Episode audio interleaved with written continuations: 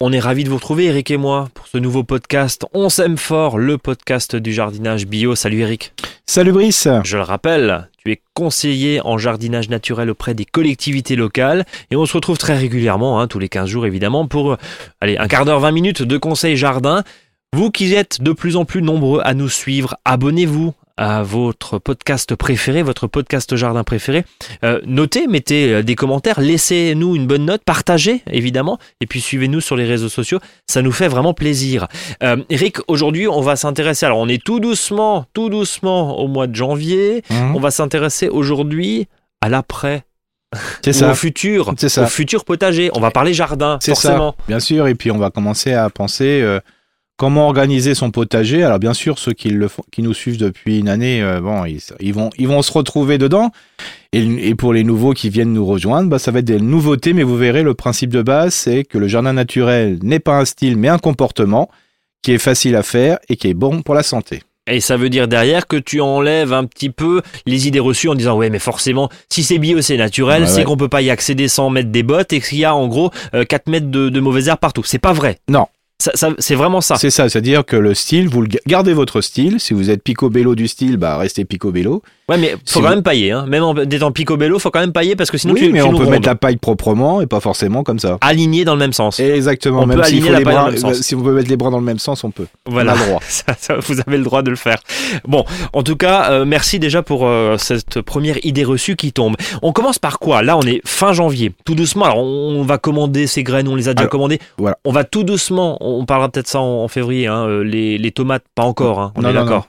Ok. On commence par quoi déjà? Faut faire un schéma, c'est ça? Non, pas, non, non, faut s'asseoir. On D'accord. s'assoit et on, puis, on, puis on dit, voilà, quel est le jardinier ou la jardinière que je veux être?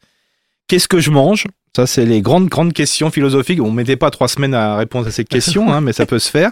Ou qu'est-ce que j'ai mangé? Ou qu'est-ce que je souhaite manger? Ouais. Et le but du jeu, c'est d'un seul coup, si vous vous dites, bah voilà, euh, moi, ce que j'aime bien manger, bah, c'est les tomates, c'est les aubergines, c'est les courgettes. Ouais, vous faites pas du chou-fleur, quoi. Voilà, voilà. c'est logique, Je suis ouais. un peu légumes du soleil. euh. Alors là, ceux-là, ils ont tout compris, ils ont rien à faire. hein. Donc euh, le principe de base, c'est vous voyez votre potager, vous dites bah voilà, dans ce potager, ben est-ce que qu'est-ce que je vais mettre? Ah bah voilà, bah enfin en réalité 80-90% de mon potager, c'est de mettre des tomates, des aubergines, des courgettes, des choses comme ça. Bah là, qu'est-ce que vous faites? Bah rien. D'accord.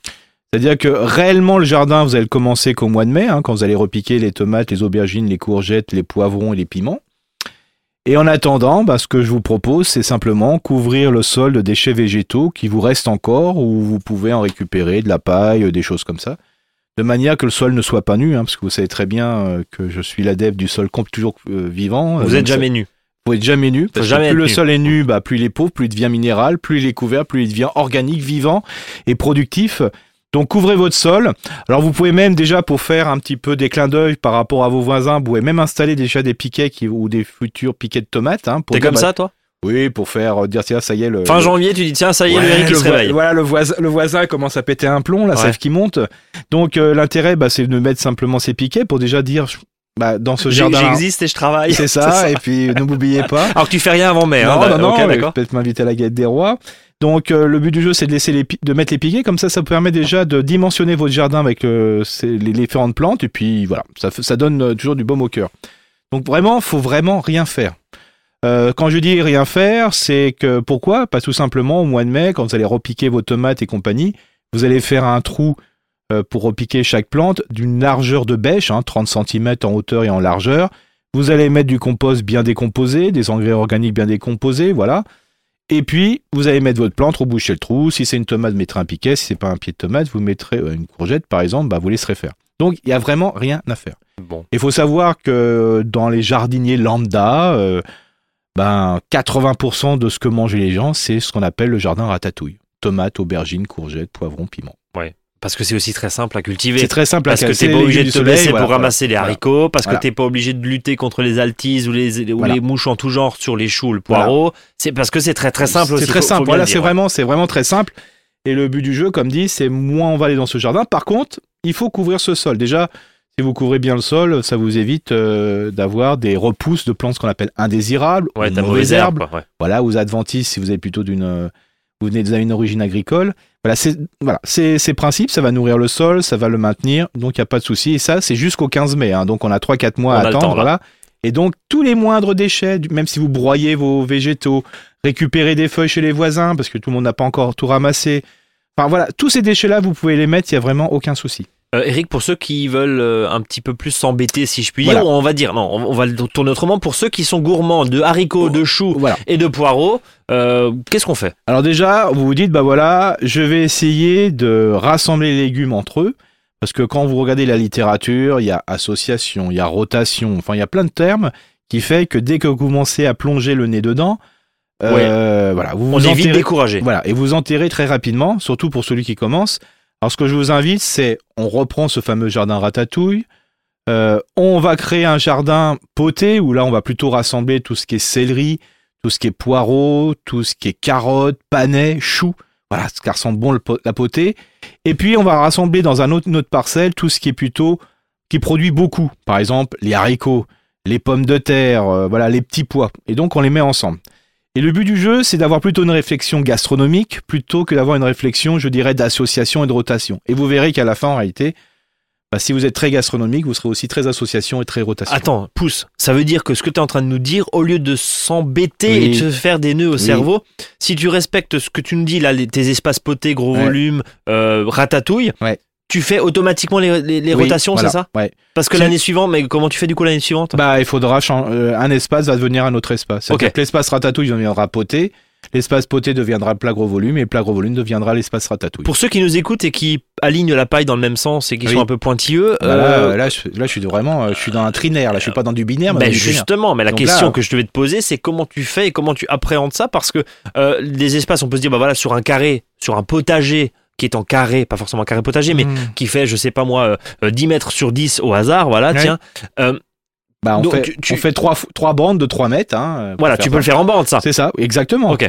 Euh, ou si vous avez vous avez trois carrés potagers, vous le faites ah bah, un carré ratatouille, un carré poté. Ça, c'est un euh, peu plus simple, effectivement, voilà. mais on peut aussi des- utiliser, exactement. si on travaille en ligne et si on a l'habitude de semer en ligne, on peut appliquer ton modèle. Exactement. D'accord. Alors bien sûr, euh, ce qui est souvent un peu contraignant, c'est des fois on est un peu plus ratatouille que poté ou que plat gros volume. Ouais, des donc- fois, les trois carrés sont pas tout à fait les mêmes. ouais, mais ça, c'est pas grave. Mais voilà, il faut pas non plus se prendre la tête. Hein. Faut, faut arrêter. Je veux dire, euh, des fois, s'il y a un qui est un peu plus grand que l'autre, bah tant pis. Même si ça a été un peu ratatouille avant, enfin voilà, c'est pas très grave. Alors l'espace ratatouille, je rappelle, donc les 3 mètres là sur euh, 3 qu'on a fait, on met, on fait rien, on couvre et on, on travaille pas avant le mois de mai. L'espace poté, là c'est vraiment l'espace quand même où il va falloir euh, décompacter le sol parce que on va accueillir quand même des légumes comme des légumes racines tels que les carottes, les panais ou demi-racines comme les céleris. Donc là il faut peut-être décompacter. Mais par contre, euh, c'est sûr que si vous avez un terrain argileux, le faire à cette période-là, on peut encore, mais il faut espérer vraiment euh, que le sol euh, soit vraiment, euh, je veux dire, bien gelé au mois de février. Oula malheureux, ça veut dire que sur un sol argileux, on en a déjà Voilà. parlé il y a faut- quelques il mois. faudrait bêcher les il faudrait quand même un peu bêcher. Ouais, il faudrait quand même un peu bêcher les. Un coup de grelinette, ça suffit pas? Si, mais l'idée, enfin, s'il est vraiment argileux, l'idéal c'est quand même le bêchage, mais simplement aux endroits où on voudrait mettre les carottes et les panais. Quoi. Oui, on fait pas toute la surface. Non. Ça, ça, on a bien compris. Ah bien sûr. Alors là après ils me disent oui, mais t'es pour le bêchage. Non, je suis pas pour le bêchage, je suis simplement pour le bêchage. C'est une espèce de religion ce truc-là. Voyez, c'est C'est comme le labour non labour. Oui, Euh, c'est ça, hein, Il y a des groupes, hein, Oui. euh, notamment. hein, Il faut savoir que le travail du Ouais. sol f- provoque beaucoup plus de difficultés euh, à la, aux organismes du sol que des fois certaines pratiques chimiques. Hein. Faut être clair. Ah ouais. Voilà. C'est intéressant ce que tu dis là. Ouais, tu mais prends un peu le contre-pied. Bah voilà, donc c'est pour ça que attention, euh, ne voilà, ne- ne le but du jeu c'est de travailler le moins possible le sol.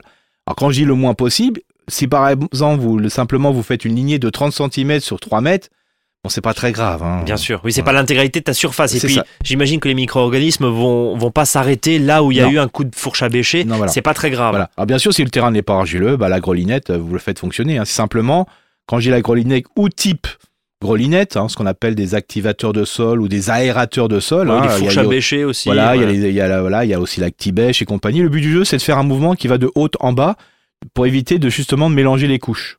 Voilà, parce que souvent, la couche qui est au-dessus, ce qu'on appelle des fois même à les fines, la litière, si vous la mettez aux profondeurs, euh, la décomposition se fait pas bien et vous avez tout ce qui était, tout ce qui avait besoin d'air, vous le retrouvez au fond, donc ça manque d'air, donc ça se décompose pas très bien. Donc c'est pour ça l'intérêt, c'est de bien laisser- laisser les couches euh, du, du sol. Euh, pour celui qui a un sol argileux, qui n'a laissé couvert sur tes conseils euh, de l'année dernière le sol avec de quelques branchages, éventuellement un paillis, Ouais. voire les feuilles, parce qu'on sait que tu adores les feuilles, Mhm.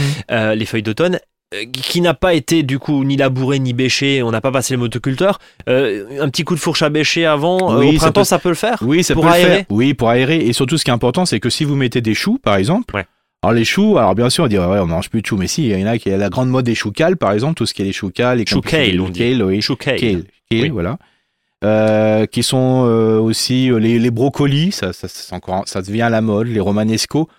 Bah, quand vous plantez votre chou, plantez votre chou comme un pied de tomate. Ouais, C'est-à-dire, on faites pas un obligé. Ouais, faites un Voilà. trou, basta. Bien sûr, si vous plantez 400 choux, c'est voilà, c'est crevant. Bah, si- 400 trous. c'est 400 trous. Ouais. Mais par contre, si vous souvent c'est une barquette de 6, une barquette de 12. Donc franchement, ameublir bien un sol sur les 30 premiers centimètres en mettant un chou, franchement, ça prend pas plus de temps et c'est beau et le sol sera s'emportera mieux. D'accord, donc on n'est pas obligé, encore une fois, de cultiver Non. Non. l'intégralité de sa Non. surface. Juste pour un chou, on fait quoi? Un, Un trou. un petit, un petit trou avec, Ouais, ouais. euh, avec une petite pelle, Bah oui, j'imagine, avec la, avec tout la- simplement. avec la bêche, hein, avec, Avec la la bêche, bêche, ouais. ouais. enfin surtout la fourche, de, fourche bêche qui est plus facile. Puis vous faites, vous décompactez bien à l'endroit où vous Et allez puis, mettre le et chou. puis basta, quoi. Voilà, et comme vous avez planté tous les 50 cm ou 80 cm sur le type de chou, bah c'est comme si vous plantiez des tomates, parce que je vous rappelle, les tomates, ça se plante tous les 60-80. Donc c'est exactement la même chose. Bon, euh, tomate, chou. Et d'ailleurs, en plus, là, tu parlais tout à l'heure d'association, euh, chou, tomate, je crois que c'est bien, non? Ça se Bah, l'un à côté de l'autre, Ça il n'y a pas de souci. En tout cas, sur le jardin ratatouille, ratatouille aubergines, courgettes, euh, Tomates. euh, voilà, tout ça, ça s'entend bien.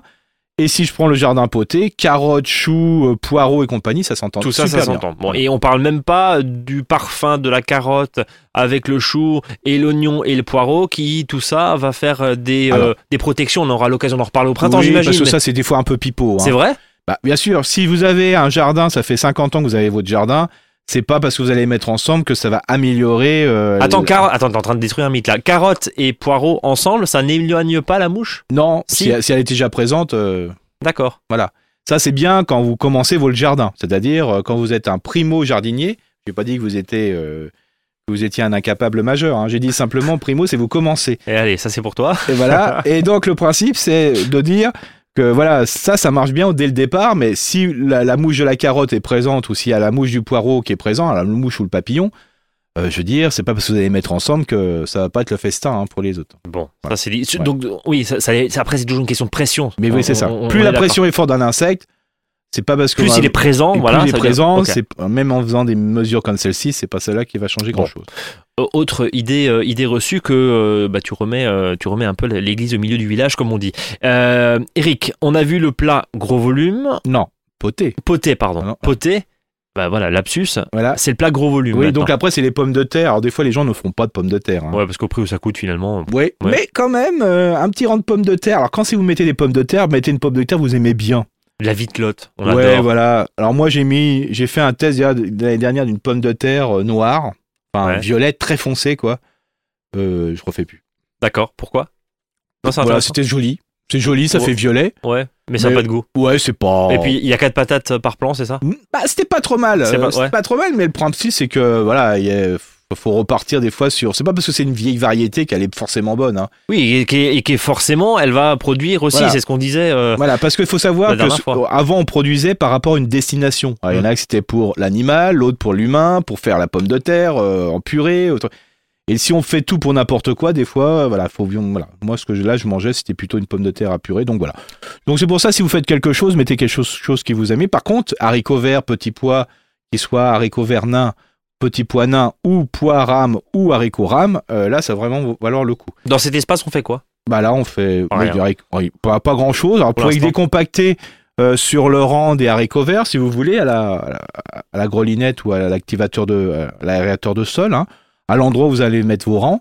Voilà, mais il y a sans plus à faire. Parce qu'il faut savoir que quand vous avez semé vos haricots verts, on va les semer voilà, dans une cuvette ou en ligne, pas trop profondément pour justement euh, ça puisse bien germer. Et après, on va, euh, je veux dire, buter une ou deux fois, que ce soit les pommes de terre ou les haricots verts. Donc, vous allez faire quand même du travail du sol. Bon. Surtout, ce que vous ne devez pas mettre dans ces trois espaces, c'est surtout si vous avez un petit jardin, ce sont tout ce qui est courge. Tout ce qui Ah, est ce qu'on appelle court, la courge coureuse. Ouais, ça, la ça courge court, coureuse, Ouais, c'est tout sauf les globalement les, les courgettes, hein. les courgettes euh, traditionnelles. Euh, donc là, euh, utilisez plutôt un espace de votre jardin, voilà, près du tas de compost, euh, près d'une haie. Et là, vous plantez vos courges, vous verrez, elles vont courir facilement sans recouvrir vos légumes que vous aviez plantés auparavant. Et donc, ça permet de libérer de la place. C'est pour ça que souvent les courges, je propose ce qu'on appelle, j'appelle ça l'espace soupe de courges, qu'on les mette à part. Mais bien sûr, si dans votre jardin ratatouille, euh, bah vous mettez qu'un pied de tomate, bah vous pouvez peut-être mettre des, deux- des petites coureuses. Alors les petites coureuses, ce sont euh, par exemple, euh, En short. voilà, les petites Ouais. coureuses en short short. euh. donc là, ça sera la courge spaghetti, ça va être la butternut, ça va être le potimarron. Mais allez pas sur la citrouille, le potiron. Oui, les trucs voilà. qui partent à 10 Voilà. mètres, quoi. hein, Voilà où il faut planter tous les deux mètres, alors sachant que votre jardin ne fait qu'un mètre. Ouais. Oui, c'est ça. Oui. Après, on peut, on peut aussi laisser courir, Voilà. par exemple, sur une pelouse ou, ou sur un espace. Complètement. Tu- Tu parlais Ou tout laisser à monter de- dans les arbres. hein. Le principe, c'est souvent, il faut d'abord laisser divaguer euh, la plante au sol, et puis à votre façon, quand elle va monter dans l'arbre ou elle va se diriger à droite à cet endroit-là, c'est parce qu'elle le souhaite. Et souvent, on la, on la change son chemin et elle revient dans ce chemin. Donc tout simplement, c'est parce que elle vit sa vie et forcément, et ses légumes ne sont pas forcément en plein soleil. C'est ce qu'on appelle une courge libérée. C'est ça. Voilà. Libérer la courge. Libérer la courge. Voilà, c'est ça. Donc, sur la serre, ce qui peut d'ailleurs aussi faire d'ombrage, hein, sur Bien une sûr. serre ou sur un abri, Bah, ça peut être intéressant. Complètement. Si vous êtes dans le sud de la France, euh, souvent, ben, qu'est-ce qui se passe? Ben, Les courges montent sur, euh, je Sur dirais, la serre, sur serre, etc. l'abri de jardin, Ouais. et ça permet d'avoir une zone, je dirais, beaucoup plus fraîche en bas. Euh, Eric, on a Oui. fait le tour un petit peu de, de ces différents espaces, euh, mais Mm. on entend et on lit des Oui. fois dans certaines revues que bah, on nous dit mettez de la fleur dans votre Exactement. potager. Est-ce que c'est est-ce que c'est gadget? Alors on va on va se dire les choses très clairement. Est-ce que c'est gadget ou est-ce que ça a une vraie incidence? Parce qu'on nous parle de biodiversité, on nous parle euh, d'attirer les auxiliaires, etc. Mais est-ce que franchement un petit tapis de fleurs, une petite euh, un petit espace avec je sais pas moi des coquelicots et autres fleurs, ça sert à vraiment à quelque chose? Mm. Alors c'est vrai que souvent je suis toujours, oui, peut-être. Non, là je suis carré. Je suis carré. Voilà, c'est, il faut mettre des fleurs. Ça c'est selon votre style. C'est l'astuce biodiversité du Là, il faut vraiment en mettre. Alors, en sachant qu'il faut toujours se rapporter par rapport aux professionnels. Donc, les professionnels du maraîchage bio ont obligatoirement, euh, mettent obligatoirement des fleurs dans ce qu'on appelle les bandes florales, euh, c'est-à-dire tous les 50 ou 100 mètres de, de production. Et donc, ils ont à peu près des bandes de 2 mètres, 3 mètres, 4 mètres, qui va permettre juste le réservoir euh, des, je dirais, des auxiliaires, donc des prédateurs de nos prédateurs. Et donc, ça, c'est obligatoire. Dans les vergers, c'est pareil. Dans les vergers, en agriculture biologique, il y a forcément ces fameuses bandes florales de 2 mètres. Donc, dans votre potager, je vous invite à mettre des fleurs. Alors, soit c'est au milieu des légumes, ou soit ça peut être des rangs de fleurs.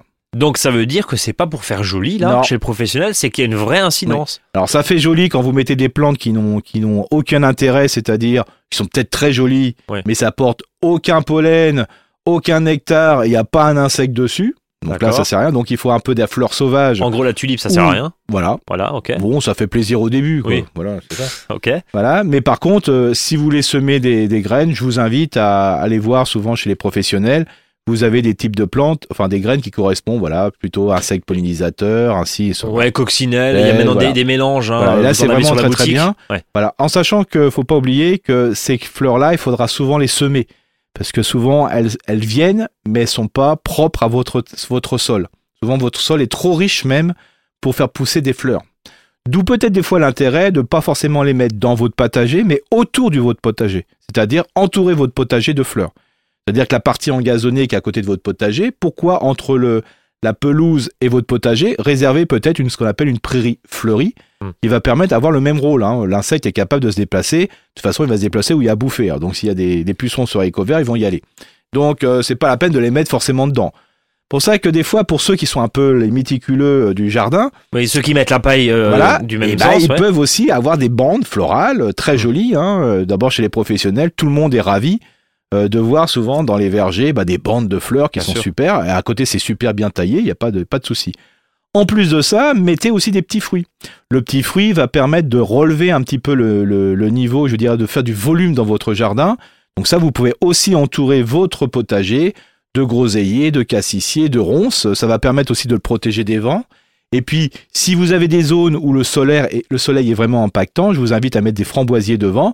Comme ça, vous pourrez au moins faire pousser des salades derrière. Donc c'est ça qui est intéressant. Et en plus, si dans votre jardin euh, plat gros volume, vous avez mis, euh, je dirais, des haricots rames, des pois rames et compagnie, ça va aussi faire du volume dans votre jardin. et ça va permettre pendant les périodes très chaudes de l'année, en juillet, en août, enfin on l'espère, hein, il y a derrière ça a commencé en juin, enfin, enfin en tout cas j'espère que ce sera pas un jour en janvier, j'en sais rien. Bon là c'est un petit coup de, pff, on peut plus là, des fois avec les modifications climatiques. Mais il faut savoir que le fait d'avoir mettre ça dans son jardin, de créer ce qu'on appelle une espèce de forêt de même de piquets, euh, va permettre de tendre vers le jardin, non pas vers un potager traditionnel, mais vers un projet, vers ce qu'on appelle l'agroforesterie ou l'agroécologie à son niveau.